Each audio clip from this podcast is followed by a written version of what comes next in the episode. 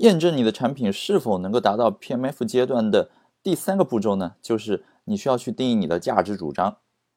什么是价值主张呢？这个跟我们经常在营销学里面聊到的这个定位啊，有一点点相像。价值主张呢，就是你承诺交付给用户的一个价值，也就是对用户来说，什么是有意义的啊？这是这个用户或者说你的潜在用户应该选择你这个产品的主要原因。价值主张呢，它交代了几件事儿。第一件事儿就是说明你的产品解决了用户的什么问题，或者呢改善了他们什么处境。第二个呢就是能够提供的某种具体的好处，最好能够把它量化出来。第三个呢就是能够讲述最适合的这个用户啊，他们为什么要选择你的产品，而不是竞争对手的产品。那么定义价值主张有什么好处呢？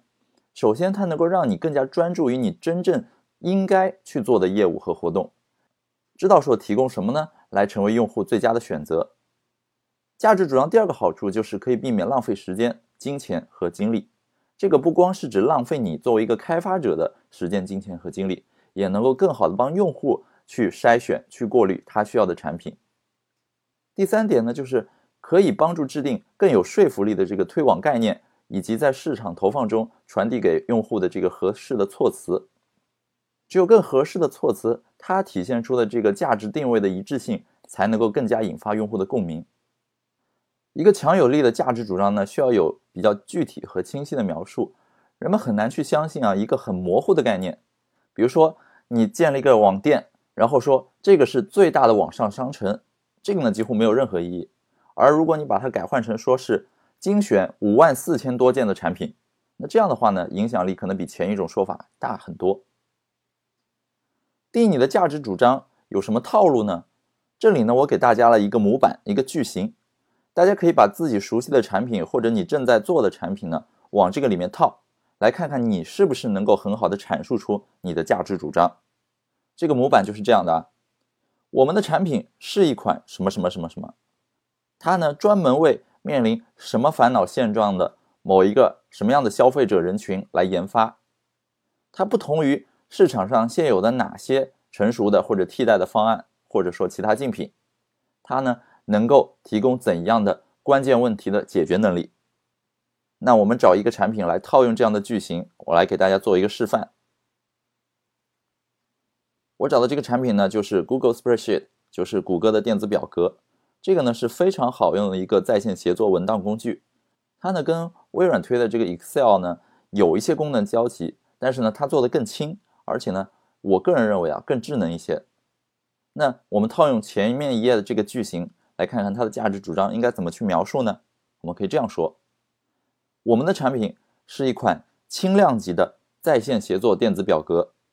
它专门为移动办公的办公室白领或者商务或者科研人士研发。它不同于微软的这个 Excel 啊，能够自动化的生成数据图表，并且完全免费。而且开放接口，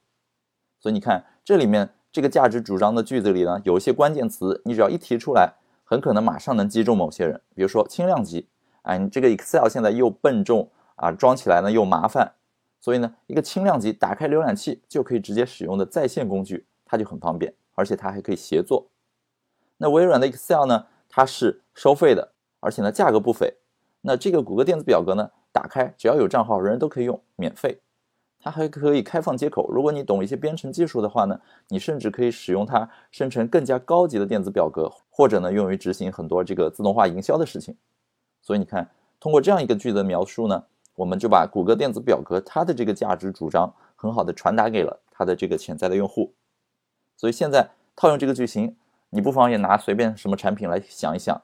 看看你是否能够给它想到一个很好的价值主张呢？在定义价值主张的时候呢，这里有几个注意点，我觉得大家需要去认真的考量一下。第一个就是你价值主张里提出的这个你能帮人解决的问题，这个问题是不是真的很让人苦恼？有的时候啊，你一厢情愿的发现一些问题，然后觉得别人可能也会把它当成一个问题，但事实上呢，可能很多人并不在意。比如说，你辛辛苦苦开发了一个协作工具，然后告诉大家说，这个协作工具呢，可以帮你提高日常的效率。可以节省你大量这个上班时间，然后你省出来时间呢，你就可以做一些别的事情。但是说不定这个东西一旦投放市场之后呢，你发现大家并不买单，为什么呢？可能并不是每个人他都能意识到效率的这个重要性，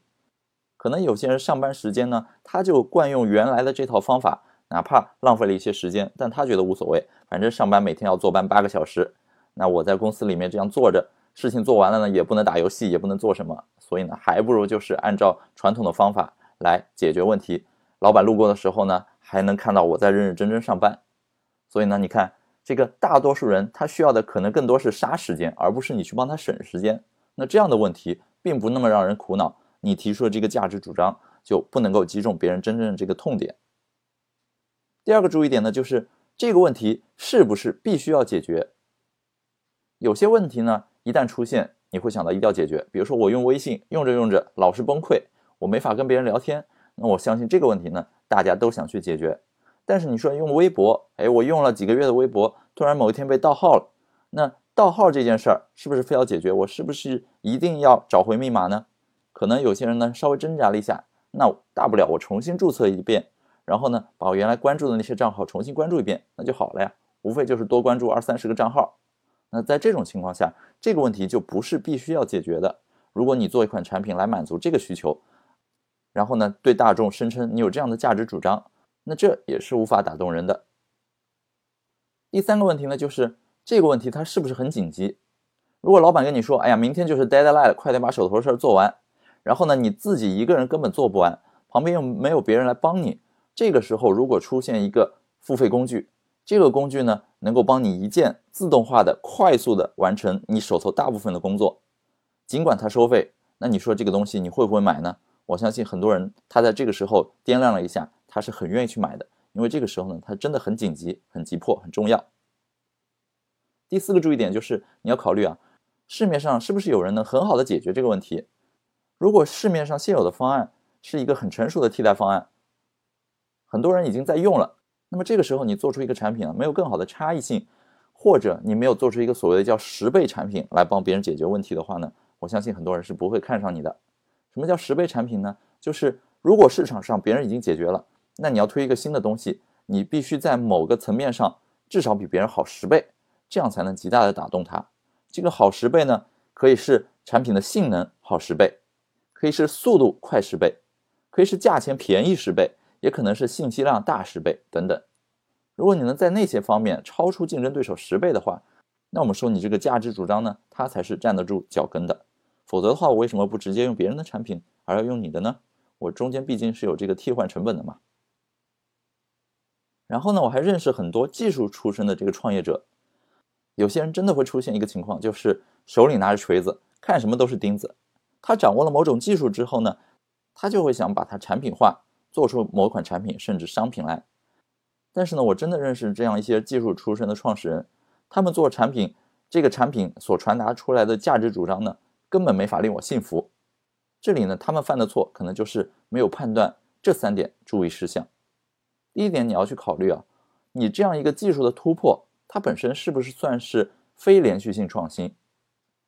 什么是非连续创新呢？这个呢是相对连续创新而言的，它是建立在一个全新的知识或者是各种知识融合的基础之上，它有一个产品呢能够带来全新的功能，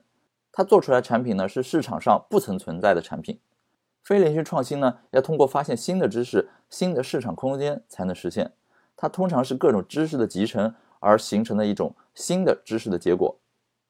非连续创新呢，它不仅影响你的产品和服务，而且会影响基础设施和供应链。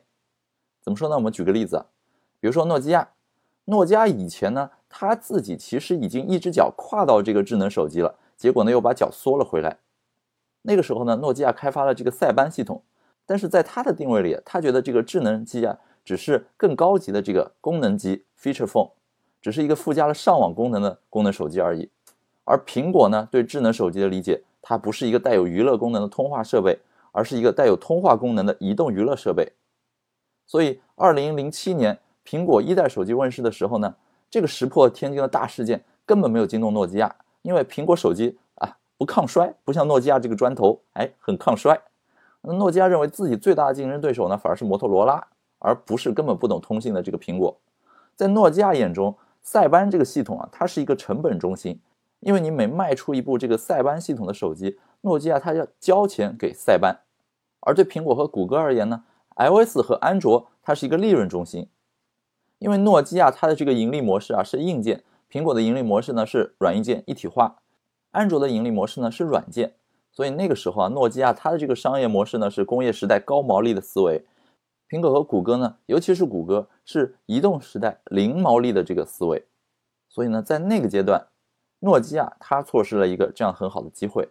它把一个原本可以打造成非连续性创新的机会呢，视作是原本自己这个产品线的一点点延伸，他们有更多的重视。而苹果和谷歌呢，他们把它作为一种创新模式的一种跃迁，一种跳跃。他们从一个时代直接就跳到了另一个时代，创造出了新的市场，而这呢，才恰恰是更大的商业机会所在。第二个你需要去评估你技术的呢，就是它是否能够构成一个壁垒。比如说，我们见过很多产品，它的成功最早是基于它有一个技术壁垒，像是迅雷啊，迅雷这个下载速度很快，是因为迅雷它的这个下载技术本身构成了一个专利。然后呢，包括这个网络电话的始祖 Skype。Skype 最早的时候，它有这个高质量的网络通话语音，秒杀了当时其他所有的竞争对手。还有这个 Google 早期起家的时候呢，它的这个专利算法 PageRank 这个算法，帮助它能够更快、更迅捷，并且更高质量的去收集、采纳以及去排序网上的这些所有的链接索引。那这些技术壁垒呢，本身有些是作为自我保护的，本身有些呢还会去战略进攻，而有些公司甚至把原本的技术壁垒呢。拿来用作拓展商业、拓展合作伙伴的方式，比如说特斯拉。特斯拉呢，它就开源了它很多这个专利技术，让全世界全行业的这个电动汽车的从业者呢，都能够学习它的专利技术，并且呢，用来制造、用来扩大这个市场，从而把整个的这个电动汽车的盘子越做越大。那这个呢，就是技术它作为壁垒，本身也可以用于商业模式的构建。第三个你需要去评估的就是你的这个技术突破。它是不是算是颠覆性的一种商业模式？有的时候呢，技术是创新了，但是商业模式没有跟上，没法去创新。那这个呢，也无法构成是你独特的价值主张。你要知道，在现实生活中啊，有三分之二这个新企业会在创新方面呢和大公司竞争，但是只有三分之一的这个开拓者可以想出这种颠覆式创新的曲线来。小公司在这个创新竞争中呢，成功率只有百分之六。而在颠覆式创新的竞争中呢，成功率可以达到百分之三十七。颠覆性商业模式的创新和回报呢，是原本延续性这些创新方式回报的一百倍。所以，管理大师德鲁克曾经说过：，企业家当然存在着他们不会成功的风险，但是如果他们只是勉强成功，那么回报将足以抵消可能存在的风险。因此，我们应该相信，企业家精神的风险呢，比锦上添花的风险更小一些。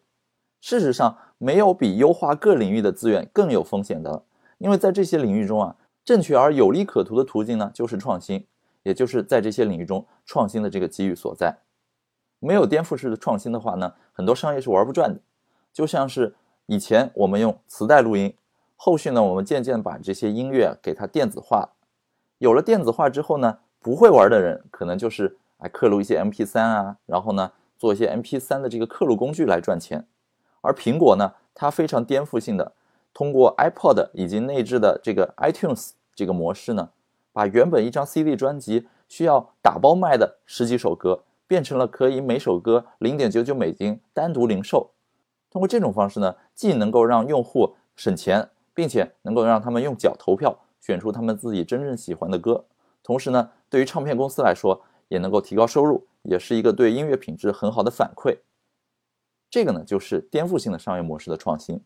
而这一切架构在技术突破的基础之上，但同时呢，它能够对你的价值主张产生一个非常正面的、有价值的影响。在定义你的价值主张，思考怎么样才能够撬动一个用户愿意来使用你产品的时候呢，你需要想到一点，就是别人为什么来用你的产品，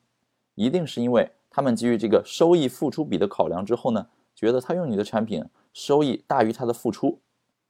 那这里收益和付出呢是一个比较抽象的概念，我们把它具体罗列一下，看看都有哪些收益和付出呢？收益，你看赚钱可能是一个收益，比如说用你的产品可以领红包；省钱，哎，我用别人的产品可能是收费的，用你的产品呢是免费，这就帮我省钱了。节省时间，我用一款很破旧的、很烂的工具呢，它需要花三个小时处理，但我用你的工具呢，一键就半个小时处理完了，节省了时间。人际关系，像我用 Facebook 呀，用 LinkedIn 呢，它能够帮我积攒更好的人际关系，能够帮我不停的刷存在感，帮我结交新的商机。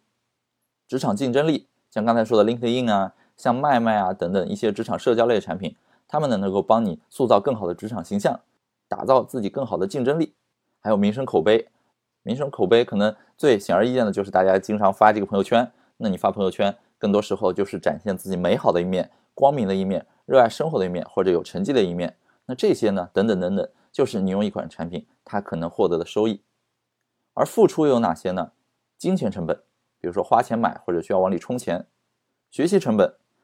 我从原本已经很熟悉的产品迁移到你的产品，如果你的产品跟别人不像。甚至有很多很多新的创新的话，势必会增加我的学习成本，提高我的认知负担。很多人呢，他是懒惰的，他不愿意花时间去学习，他很因循守旧、逆来顺受。那么这些人，他的这个教育成本就会高很多。还有迁移成本，我用 A 社交网络，我在上面已经加了五百多个好友，那这时候有一个 B 社交网络跟他很像出来了，我需要重新构建一遍我的这个好友关系链，那这个迁移成本就会很高了。机会成本，我使用你的产品本身会不会因此而丧失其他一些可能的机会，或者有性价比更高的机会被我放弃了呢？这个是有一些这个商业头脑的人他可能会考虑的。然后失败风险，用你这个东西会不会失败？如果我辛辛苦苦花了时间花了精力用你的产品，结果呈现的是一个让我很不满意的失败的结果，那么很多人宁可就是因循守旧，用一些原本很成熟的套路来做。还有就是名誉受损，用你这个产品本身我是有需求的，但是如果你这个产品在市面上它的风评不是很好，比如说本身我是出于正儿八经交友的目的，但是你这个产品在市面上被人冠以什么约炮神器之类的，那么别人会怎样看待我？会觉得我是这样的人吗？等等等等，那这些呢都是你需要去考虑，用户他会产生的一个付出。一个用户他会用你的产品呢，一定是掂量之后觉得收益能够大于付出的。所以你在定义价值主张的时候呢，也应该尽可能去呈现这种对比，让用户更多的感知到它的收益，而把这种付出呢更加淡化，或者让用户明确感知到它的这个付出呢比原本的替代方案会少更多。